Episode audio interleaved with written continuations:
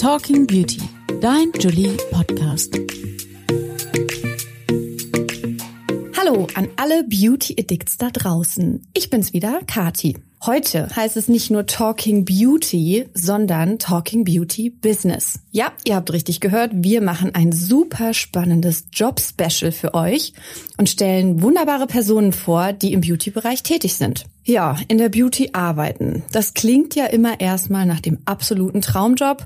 Schließlich beschäftigt man sich ja nur mit schönen Dingen wie Skincare, Make-up, Haarpflege, Treatments und Co. Aber ist es wirklich so glanzvoll, wie es scheint? Und wie kommt man überhaupt in die Beauty-Branche rein? Unser allererster Gast heute ist Marlene von Arnim. Sie ist Buying Director bei Niche Beauty, einem heiß begehrten Online-Shop für exklusive Luxuskosmetik aus aller Welt. Wir sagen nur Augustinus Bader, Dr. Barbara Sturm, Gisou, Joanna Vargas, Westman Atelier. Hallo Marlene, toll, dass du heute bei uns bist. Hi Kathi, vielen Dank für die Einladung. Wir freuen uns, dass du hier bist. Du musst jetzt erstmal einleitend erzählen, Buying Director heißt ja auf Deutsch so viel wie Einkaufschefin. Was genau machst du in deinem Job? Also der Job ist sehr umfangreich und es geht nicht nur um die neuesten Cremes testen und dann zu entscheiden, ob sie ins Sortiment kommen. Das ist natürlich auch mein Job, aber es ist vor allem ein sehr analytischer Job und ähm, ja, man analysiert eben das Portfolio, die Kondition mit den Lieferanten, setzt Meetings auf, brieft das Team, was kommt neu, wo setzen wir den Fokus, also sehr umfangreich aber auch sehr zahlenorientiert. Mhm. Das heißt, man muss auf jeden Fall irgendwas mit Wirtschaft, BWL auch gemacht haben oder kann man sich das dann auch aneignen? Was meinst du? Von Vorteil ist es bestimmt, man darf vielleicht keine Angst vor Zahlen haben. Ich würde es vielleicht so formulieren, ja. Mhm, okay. Ja, das ist für mich auf jeden Fall schon mal schwierig. Ich war in Mathe immer eine absolute Niete und habe auch ein bisschen äh, Angst vor Zahlen. Aber kannst du vielleicht auch einen typischen Alltag bei dir dann mal beschreiben? Weil es klingt natürlich schon echt so, dass du auch wahrscheinlich viel Zeit darin investierst, Trends zu scouten, Produkte zu testen, vielleicht auch viel rumzureisen und die Experten und die Marken zu treffen. Genau, also wenn wir gerade nicht mitten in der Pandemie stecken, dann mache ich das natürlich und das macht auch am meisten Spaß an meinem Job, muss ich zugeben. Aber es ähm, ist natürlich auch viel Vorbereitung dafür nötig. Und ähm, klar, wir treffen oft Lieferanten auch bei uns im Office. Die Tage sind lang. Durch die Zeitverschiebung haben wir natürlich auch oft Meetings, Gespräche mit unseren Brands in den USA bis in den späten Abend hinein. Tagsüber gibt's dann vielleicht interne Meetings. So sieht ein Tag aus, würde mhm. ich sagen. Und du bist wahrscheinlich vor der Pandemie auch äh, deutlich mehr gereist. Also warst du da super viel unterwegs oder ähm, hielt sich das in Grenzen? Oder warst du wirklich so ständig on the road? Mm, mal so, mal so, aber mindestens einmal im Monat würde ich sagen, war ich schon mhm. unterwegs, ja. Und deine äh, geilsten Reiseziele, die du da schon hattest? Uh, da gibt's noch ganz viel Spannendes, was ich auch noch nicht gemacht habe. Aber meine USA-Reisen fand ich immer sehr besonders. Also New York, LA, das macht schon Spaß. Mm, klingt mega. Und was muss ähm, ein Produkt oder eine Marke mitbringen, um dich zu überzeugen? Du bist ja, schätze ich mal, wirklich the one and only person, die höchste Instanz, die dann überzeugt werden muss. Oder geht das dann nochmal in die Geschäftsführung und hat die dann das letzte Wort? Ähm, ja, wir setzen uns da schon auch zusammen und dann stelle ich das vor und äh, ja, gebe meinen Senf dazu, wie ich das so finde. Und ähm, ja, was muss ein Produkt mitbringen? Also das ist ein äh, Mix aus ganz vielen Faktoren. Erstmal geht es darum, dass es wirklich überzeugt. Was kann das Produkt? Wie fühlt es sich an? Wie riecht es? Wie ist die Preispositionierung? Wie ist die Marktpositionierung? Ähm, fehlt uns das im, im Sortiment? Das sind ganz viele Dinge, die uns da überzeugen müssen. Und ähm, ja. Thema Preispositionierung hast du jetzt angesprochen. Ist es denn so, ich meine, Niche Beauty ist ja wirklich auch auf Luxusmarken spezialisiert. Heißt es dann, es muss ein Mindestpreis auch da sein? Oder würdet ihr auch Produkte, die nur fünf Euro kosten, ins Sortiment nehmen?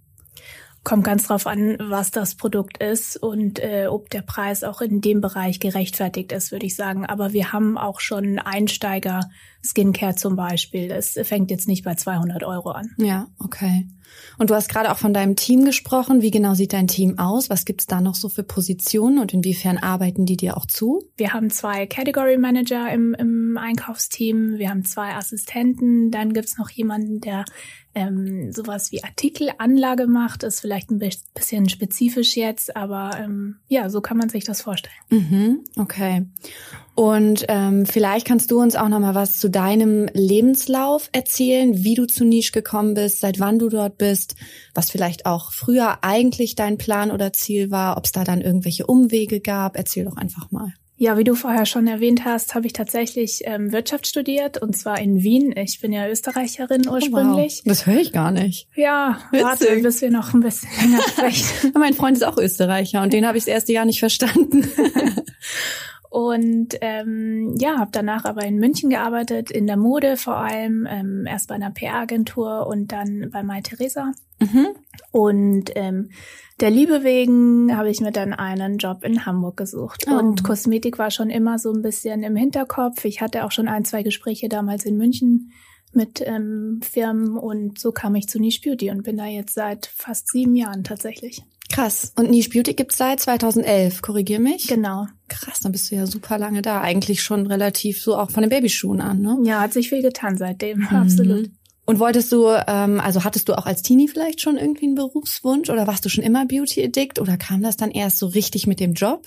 Mm, ich glaube, das ging schon so im späten Teenie-Alter, Frühstudentenalter los, dass ich das schon sehr gut fand, dieses ganze Pflegethema. Aber ich glaube, ähm, ja, ganz früher will man dann eher Tierärztin werden oder irgendwie sowas. ja, das stimmt. Absolut.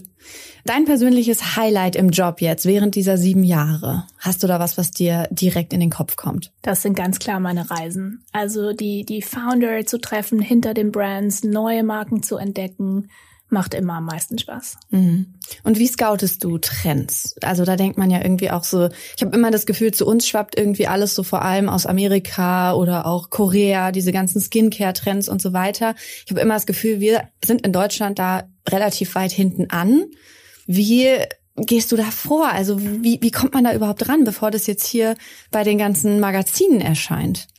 Ja, das bleibt jetzt mein großes Geheimnis natürlich. Nein. Verdammt. Ja, nein, man spricht natürlich viel mit Leuten aus der Industry und kriegt mit, was, was in diesen Ländern passiert. Da ist ja ähm, besonders im Skincare-Bereich auch schon länger einfach die, die Gewichtung viel höher. Bei uns kam das vielleicht so in den letzten paar Jahren, würde ich sagen. Und daher ist es klar, dass die Trends dann eher vielleicht dort entstehen. Aber es tut sich auch super viel in Deutschland und ähm, ja.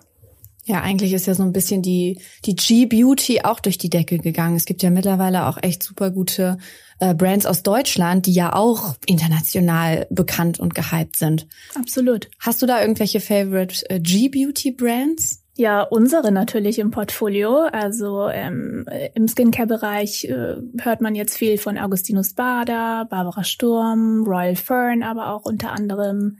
Ansonsten kennt man natürlich auch Dr. Hauschka. Was benutzt du denn persönlich? Was steht so in deinem Badezimmer zu Hause? Das sind ja wahrscheinlich heilige Hallen für jeden, der Beauty-Fan ist, oder? Oder bist du Minimalist? Ähm, das könnte ich nicht behaupten. Nein, also ich habe so ein ähm, Regime, würde ich mal sagen, was sich kaum ändert. Ähm, das bleibt schon immer gleich. Krass. Mm, ja, aber das kann ich, ich, von mir nicht behaupten. Ich teste jede Woche was Neues. Aber äh, ja, eher von den Inhaltsstoffen bleibt's gleich, würde ich sagen. Also ich benutze morgens immer einen Cleanser mit Salicylsäure. Ich benutze immer ein Vitamin C Serum, ähm, immer Sonnenschutz. Äh, habe da meine Routinen abends dann vielleicht eher mal ein Retinol-Produkt und tauscht dann eher die Produkte innerhalb ja des des Inkies, des Ingredientstoffs aus. Ich mhm. würde es eher so beschreiben. Mhm. Und von den Brands bist du dann da auch so zwei, drei Marken wirklich treu oder kann da auch mal relativ leicht was Neues einziehen oder bist du da strikt? Per se äh, gucke ich mir natürlich alle Brands einmal an, bevor die bei uns gelauncht werden und ähm, teste das auch gebe das weiter zum Testen ähm, oder schaue mir zumindest die Formulierung und die Verpackung an. Per se ändere ich aber schon auch Produkte. Klar, äh, wichtig ist natürlich, dass die für meine Haut dann in Frage kommen. Und das weiß man ja dann mhm. zum Glück irgendwann, was man verträgt ja. und was man eher ja. vielleicht am ja. Dekolleté testet und nicht im Gesicht. Ja, Mhm. Was hast du denn für eine Haut oder was hast du vielleicht auch schon für Skincare-Struggles gehabt oder Skin-Struggles? Ich habe eigentlich eine ganz normale Haut, muss man sagen, aber ich hatte lange Themen äh, mit zystischer Akne, was Ui. kein mhm. Spaß ist. Ja. Mhm, das glaube ich dir. Erzähl mal von dem Weg daraus mit einem Arzt oder durch äh, Experimentieren. Ja, in der Pflege hat sich schon gezeigt, dass alles, was sehr reichhaltig an Ölen ist, für mich eher nicht so besonders gut ist. Besonders Essential Oils verträgt meine Haut dann einfach nicht so gut. Und ähm, eine wichtige Rolle war aber vor allem die die Darmgesundheit. Das also ja, ich habe mhm. auch einen Arzt gesehen und ähm, das ist eigentlich das A und O, dass man sich da auch intern einmal checken lässt. Vielleicht ja. gibt's andere Faktoren und äh, oft ist es eben nicht nur die Pflege. Ja. Weil ich finde es auch, ich meine, es ist toll, in der Beauty zu arbeiten und auch den Zugang zu haben zu neuen fancy Produkten, die neuesten Wirkstoffe ausprobieren zu können. Das, das ist schon verlockend, ne? Auf jeden Fall. Aber ich zum Beispiel habe auch eben durch diese Masse an Produkten jetzt zwei, dreimal die letzten Jahre mit perioraler Dermatitis zu kämpfen gehabt. Einfach dieses Thema, also auch für jetzt die äh, die Zuhörer und Zuhörerinnen die sogenannte Stewardessenkrankheit, die von der Überpflege kommt. Also, dass die Haut einfach überfordert und gestresst ist, wenn du ihr zu viel zuführst.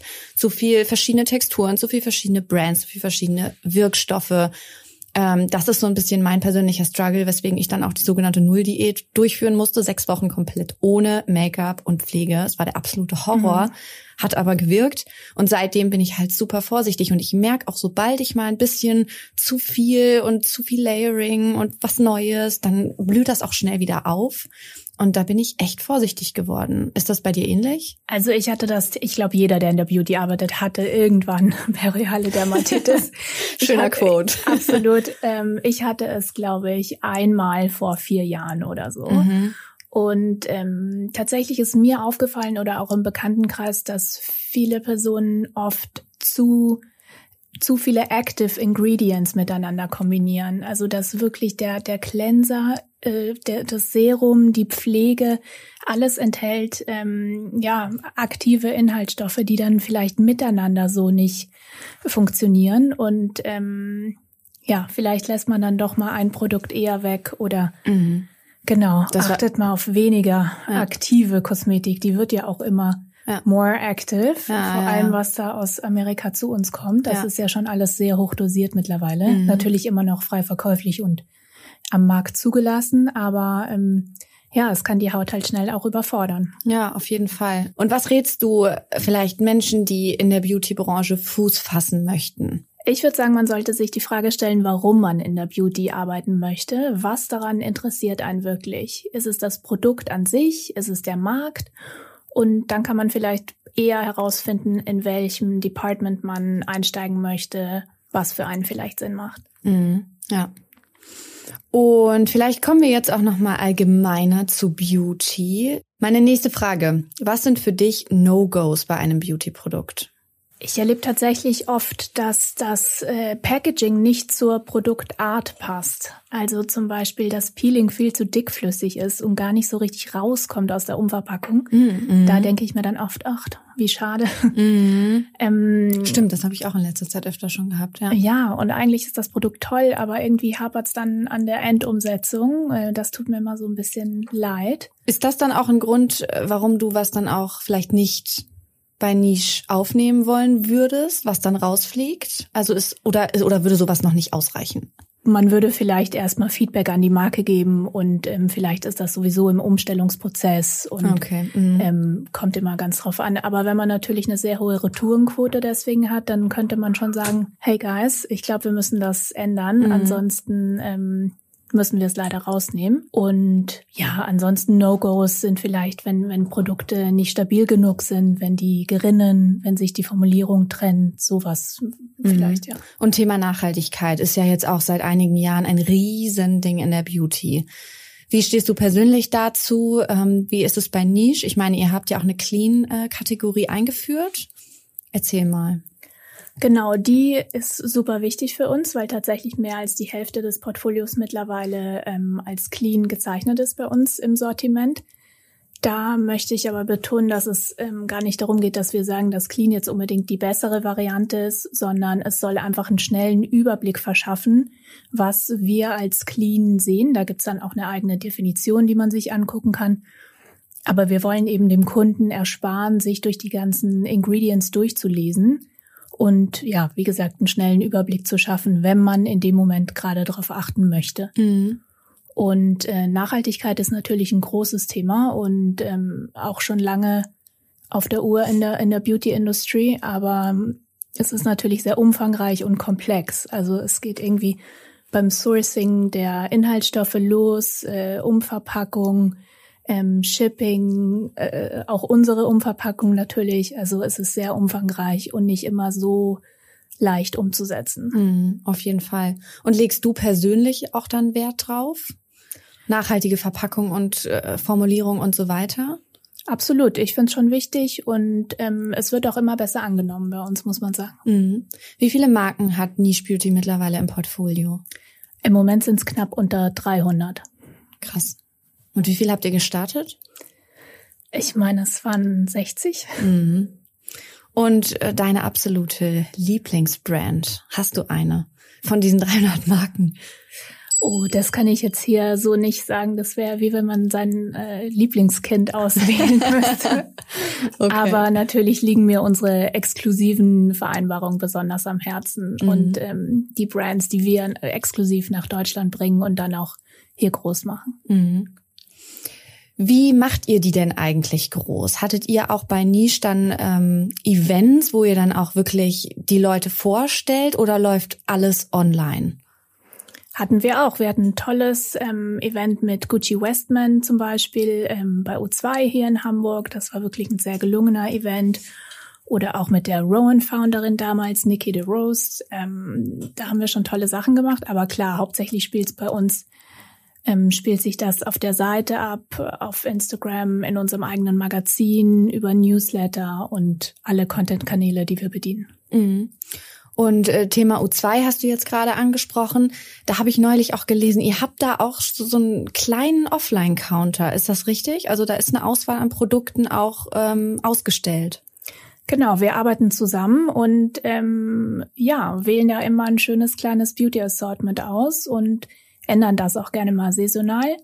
Im Moment findet man da unsere Goop Range zum Beispiel von Gwyneth Paltrow. Mhm. Also es gibt immer was Neues zu entdecken. Mhm. Und gibt sonst noch irgendwelche Offline-Stores oder Counter oder ist das wirklich in Deutschland dann das einzige, wo man eine Range auch vorfinden kann in einem Laden? Also tatsächlich gibt's in der KDW-Gruppe noch eine kleine Auswahl von uns, wobei man dazu sagen muss, dass es eher die Marken unseres Großhändlers sind, von Atu Cosmetics. Mhm. Und glaubst du, dass sowas ähm, bei euch auch vielleicht in der Zukunft noch stattfindet, dass man auch mehr sich offline orientiert? Oder glaubst du, ähm, dass ihr jetzt gerade auch durch Corona vielleicht euch komplett weiterhin auf Online fokussiert? Möglich ist alles. Ähm, ich kann da gar nicht so viel dazu erzählen, aber ich fände es persönlich eine sehr schöne Ergänzung. Also wenn das natürlich jetzt wieder mit Corona alles in die Richtung geht, wäre es, mhm. glaube ich, ähm, schon toll. Ja, ja, ich denke nämlich auch, es ist ja schon auch ähm, ein Erlebnis, was zu testen wirklich. Ich habe ja immer, ich weiß nicht, wie ist das bei Niche auch bei euch, ähm, wenn man jetzt was bestellt, man testet es und ist unhappy damit.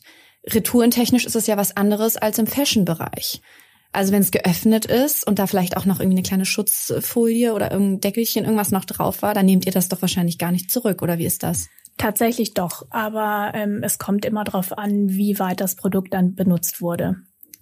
Und ähm, generell ist unsere Returnquote aber ziemlich niedrig. Du hast den Fashion-Bereich angesprochen, da ist sie natürlich deutlich, mhm. deutlich höher. Bei uns kann man tatsächlich über Sampling, über unsere Niche Beauty Boxen, wo wir dann eben so kleine Travel Sizes auch vorstellen von unseren neuen Marken, über ähm, Beauty Deals. Man kann sich schon ganz gut durch Sortiment testen um vorher zu wissen, ob das jetzt ein Produkt ist, ähm, was ich mir bestelle oder nicht. Mhm. Das wird auch immer besser. Gibt es denn auch einen Trend oder ein Produkt, den du als absolut overhyped ansiehst? Ich glaube, mit unserem Mundschutz und der Gesichtsmaske ist dieser Full Coverage Face Look vielleicht ein bisschen äh, passé und overhyped, äh, den man lange jetzt auf Instagram gesehen hat. Also mhm. Full Coverage plus Highlighter plus Eye Makeup. Ich weiß nicht, ob das im Moment noch so ein Thema ist. Du bist auch ein sehr natürlicher Typ. Wie wir haben jetzt viel über Skincare geredet. Das scheint auch so ein bisschen dein Steckenpferd zu sein und meins auch ehrlicherweise. Wie ist es denn mit Make-up? Was sind so deine ähm, ja, drei Favorite-Produkte, die du auch wirklich im Alltag benutzt, dein Signature-Look? Also tatsächlich brauche ich schon ein paar Make-up-Helfer morgens. Ich finde Augenbrauen immer ganz wichtig. Also ich benutze immer ein Brow Fixing Gel tatsächlich morgens. Ähm, ich finde, das gibt dem Gesicht einfach einen Rahmen und man sieht absolut frischer damit aus. Ich könnte nicht mehr ohne meinen Surat Lash Curler. Ähm, ich habe nie eine Wimpernzange davor benutzt, aber seit ich den habe, ja, ich muss ihn auch überall mit hinnehmen, wenn ich mal am Wochenende irgendwo bin. Mhm.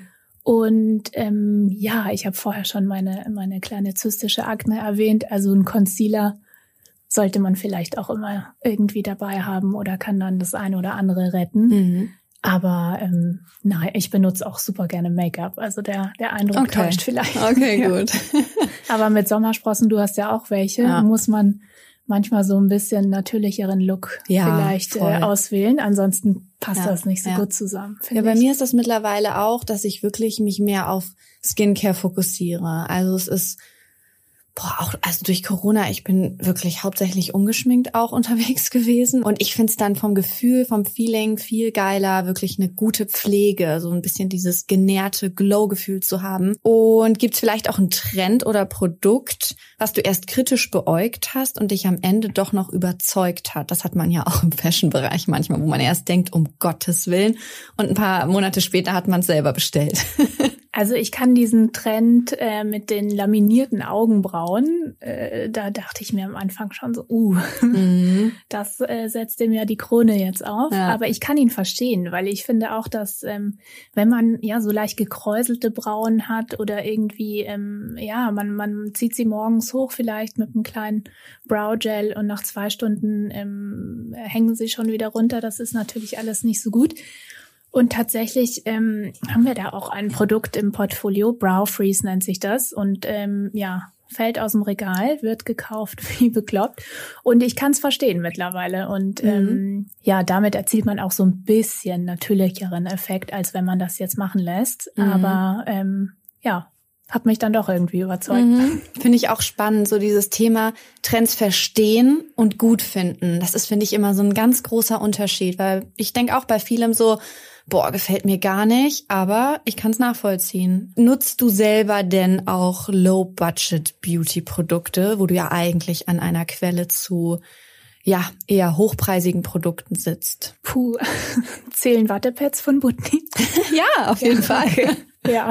Wattepads, okay. Also eher Accessoires, sag eher, ich mal. Eher weniger, muss ich zugeben an der mhm. Stelle, ja. Wo wir daher auch wieder beim Thema Nachhaltigkeit sind. Ich habe letztens gelesen, dass Q-Tips gar nicht mehr verkauft werden dürfen. Wirklich? Ja. Ich benutze die aber auch nie, muss ich sagen. Nee, ich auch nicht. Früher zum Ohren sauber machen und zum Eyeliner-Patzer ausbessern ja, habe ich die benutzt. dafür, absolut. Und was gehört deiner Meinung nach in jedes Badezimmer? Also für mich persönlich ähm, finde ich, gehört in jedes Badezimmer eine elektrische Zahnbürste. Ähm, ich benutze auch tatsächlich nur Deos ohne Aluminium, aber auch da ähm, sei es ja jedem freigestellt. Ähm. Ja, aber spannend, da habe ich direkt eine Nachfrage. Welche Brand? Weil ich suche auch seit einem Jahr eins, was ohne Aluminium wirklich wirkt und habe noch keins gefunden.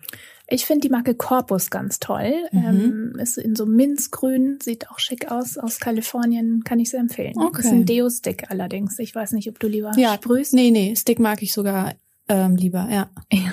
Okay. Ähm, ja, und dann eben, äh, ja, vielleicht ein rückfettendes Duschgel natürlich, äh, ein Shampoo, was man jeden Tag benutzen kann, dass die Kopfhaut nicht reizt. Basics, eine gute Tagespflege mhm. und dann und abgesehen von den Basics hast du noch irgendeinen Special Hack, irgendwie sowas wie ein Guasha-Stein oder irgendwas, was jetzt nicht jeder Otto Normalverbraucher vielleicht im Badezimmer hat. Also bei mir ist es ein Guasha-Stein. Hat eigentlich kaum jemand, außer die, die in der Branche arbeiten. Ja. Mhm. Und machst du es jeden Tag tatsächlich? Nee, m -m, das nicht. Einmal die Woche so. Ja, ja, vor allem wenn ich halt äh, zu Hause im Homeoffice oder dann am Wochenende zu Hause bin und wirklich diesen Puffy-Look habe. Das nervt mich immer sehr. Dann gönne ich mir schon auch mal irgendwie ein Serum oder so damit oder ein Öl auch damit einzuarbeiten. Das ist schon, ich hatte da eine, so eine ähm, Learn-Session letztens digital, wo uns das richtig gezeigt wurde, auch ne, mit Lymphdrainage und auch nackentechnisch kann man Hm. den richtig geil anwenden. Äh, das war so ein bisschen so, hat mich wachgerüttelt, weil da dachte ich immer, ja, ja, Guascha-Stein, Jaderoller und so weiter. Aber es hat mich echt überzeugt. Also seitdem massiere ich mich damit. Tina Craig, äh, die U-Beauty-Founderin, hat mir neulich auch erzählt, dass ähm, man rote Striemen bekommt vom äh, Gua Sha benutzen, wenn man am Tag davor Alkohol getrunken hat. Ach was. Ja. Überall oder nur an Äh, bestimmten Stellen? Sie hat es irgendwie am Hals gemacht und gesagt, it flushes out the toxins. Oha, Ja. krass. Mal drauf achten vielleicht. Okay. Das ist ja witzig. Ist ein guter Tipp auf jeden Fall. Tatsächlich habe ich schon mal erzählt, ich habe sehr langes Haar und ähm, benutze gern so Mikrofaserhandtücher. Die Oh, fühlen sich so ja. ein bisschen komisch an und man denkt, oh, was ist das denn? Ja. Aber tatsächlich saugen die ganz viel Feuchtigkeit schon aus den Haaren raus. Man muss nicht so viel rubbeln. Äh, die Trockenzeit verkürzt sich enorm. Es schont das Haar. Ja. Also ähm, ich habe da schon sehr oft verschenkt und ähm, ja, nur äh, super Ja. Feedback bekommen. Ja. Und wo du das auch ansprichst, was ich auch super finde, was mir jetzt auch gerade noch einfällt, sind auch Seidenkissen. Oh ja. Aber ich höre da auch nur Gutes von, weil es ja auch vor Haarbruch schützt und auch ähm, beim Thema Falten und Anti-Aging sogar auch vorbeugend wirken soll. Und ich merke das jetzt auch immer auf meinem normalen Kissen bzw. Kissenbezug, wie verknautscht ich morgens bin, wo ich dann wirklich denke, ein Seidenkissen würde es äh, würde das bessern, aber ich habe es noch nicht ausprobiert. Ja, und es saugt die Pflege natürlich nicht so auf, die du aufträgst. Ja. Also auch das ist ein Vorteil. Mhm.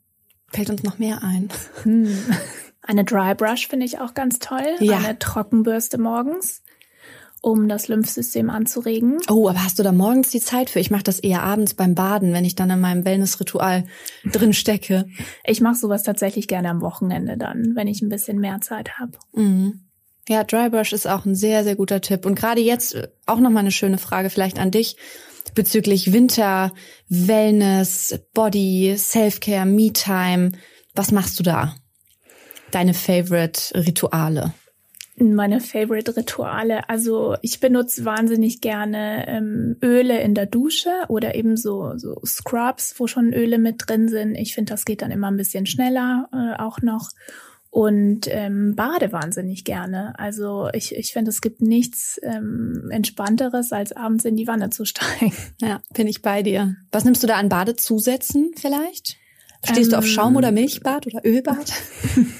Ich finde alles super. ähm, kommt ganz drauf an, was man machen möchte. Ne? Aber im Moment ähm, benutze ich tatsächlich gerne das neue Mountain Pine Ölbad von Susanne Kaufmann. Mm, ja, das habe ich auch schon gespottet. Riecht ganz toll. Ja, die riechen gut. Ne? Du warst, glaube ich, auch mal bei ihr und hast dir die Produktionsstätte mal angeguckt, oder? Von Susanne Kaufmann. Ja, ist absolut beeindruckend. Ja. Also auch das Hotel, wer da mal einen Retreat machen möchte, ich kann es nur empfehlen. Mm, das glaube ich. Klingt richtig gut. Vielleicht auch noch ein Thema. Du bist ja, wie man unschwer erkennen kann, schwanger. Jetzt würde mich noch interessieren, hast du da, das hört man ja auch immer wieder, vor allem bei Jessica Alba war das ja auch so ein großes Ding, die dann ja Honest Beauty, meine ich, gegründet hat, als sie dann auch schwanger war und ihre Produkte oder gemerkt hat, was da eigentlich drin ist und dann an, an das Baby gedacht hat. Hast du da auch dir viele Gedanken gemacht und irgendwas vielleicht umgestellt? Also tatsächlich habe ich ähm, vorher öfter Medical-Produkte benutzt und bin jetzt so ein bisschen umgeswitcht auf Wellness-Produkte, würde ich sie nennen. Also so ein bisschen, wo man sich auch was Gutes tut, ähm, wo man schön Geruch dabei hat und habe das Retinol abends auch mal weggelassen. Stimmt, Retinol soll man dann, glaube ich, nicht verwenden, richtig? Ja, das ist ein bisschen umstritten, genau. Ja, ansonsten ist meine Haut aber ähm, nur besser geworden. Also es, gibt, Schön. es gibt auch Vorteile. Ja. Und ähm, ja, auch ein bisschen trockener. Also ich konnte ganz gut reichhaltigere Cremes verwenden, auch mal Öle und äh, Okay. Und auch nochmal zum Thema Treatments. Was kannst du da empfehlen? Da hast du ja wahrscheinlich auch schon von A bis Z alles getestet. Oder bist du da vorsichtig? nö, da probiere ich schon ganz gerne mal rum. Ähm, für mich persönlich finde ich LED-Masken ganz toll. Ähm, eine Mischung aus blauem Licht und rotem Licht, das kann man wirklich gut zu Hause machen. Und da haben wir auch ganz tolle im, im Sortiment. Was genau machen diese Masken mit der Haut? Vielleicht auch hier für die Zuhörer und Zuhörerinnen. Genau, das sind so ähm, ja, Masken mit, mit Lichtionen, äh, die man sich aufsetzt für fünf bis 15 Minuten, kommt ganz drauf an, wie stark die sind. Und ähm, das rote Licht zum Beispiel regt die Kollagenproduktion an und ist eben so ein bisschen äh, mehr Anti-Aging, äh, ja, äh, ausgerichtet und blaues Licht zum Beispiel hilft, um Bakterien zu mindern und ähm, ja. Hat man da wirklich einen Soforteffekt? Also ich habe es noch nie getestet. Ich finde es schon, dass man das merkt. Man muss natürlich dabei bleiben und nur einmal, ähm, ja, hilft das natürlich mhm. nicht. Aber wenn man es zweimal die Woche macht und über einen längeren Zeitraum, merkt man auf jeden Fall einen Unterschied. Mhm. Absolut. Und so beim Dermatologen finde ich ganz toll, vielleicht so eine Needling-Kur mhm. oder auch ein Hydra-Facial mag ich persönlich ganz gern. Mhm. Das ist ja auch ein absoluter, absolut tolles Wellness-Programm, finde ich immer. Das ist, da kann man so richtig entspannen. Also auch fast noch mal einen Tick besser als eine Rückenmassage, finde ich. auch so Gesichtsmassage und ah, finde ich ganz, ganz toll. Ja, so eine Nackenmassage ist auch was Tolles. ja. Übergang zu minimalinvasiven Eingriffen. Wie stehst du dazu?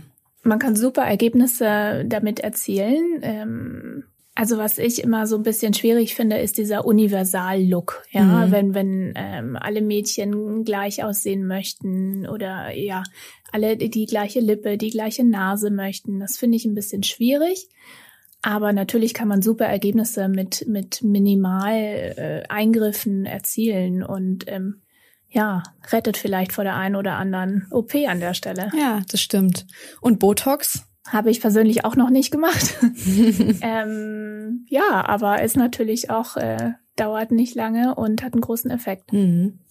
Ja, sehe ich auch so. Man sollte da offen bleiben vielleicht. Ja. Und an der Stelle würde ich dann auch eher immer einfach ein sehr, zum sehr guten Arzt gehen, dem ich vertraue, ähm, viele Fragen stellen, mir ansehen, was er oder sie sonst schon gemacht hat und äh, ja, ja, vielleicht auch ein bisschen investieren an der ja. Stelle. Betreibst du denn Anti-Aging? Ja, Anti-Aging darf man ja gar nicht mehr so ja, sagen. Jetzt geht's ja immer um genau. Pro-Aging. Pro ja.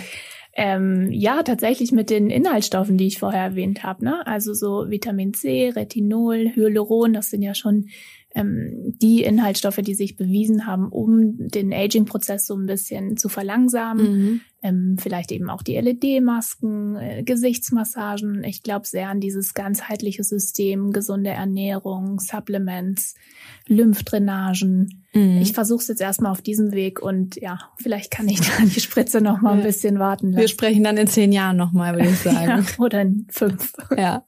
Hattest du denn auch schon mal einen richtig üblen Beauty-Fail? So wie man es aus Sex and the City von Samantha kennt mit ihrem chemischen Peeling zum Beispiel.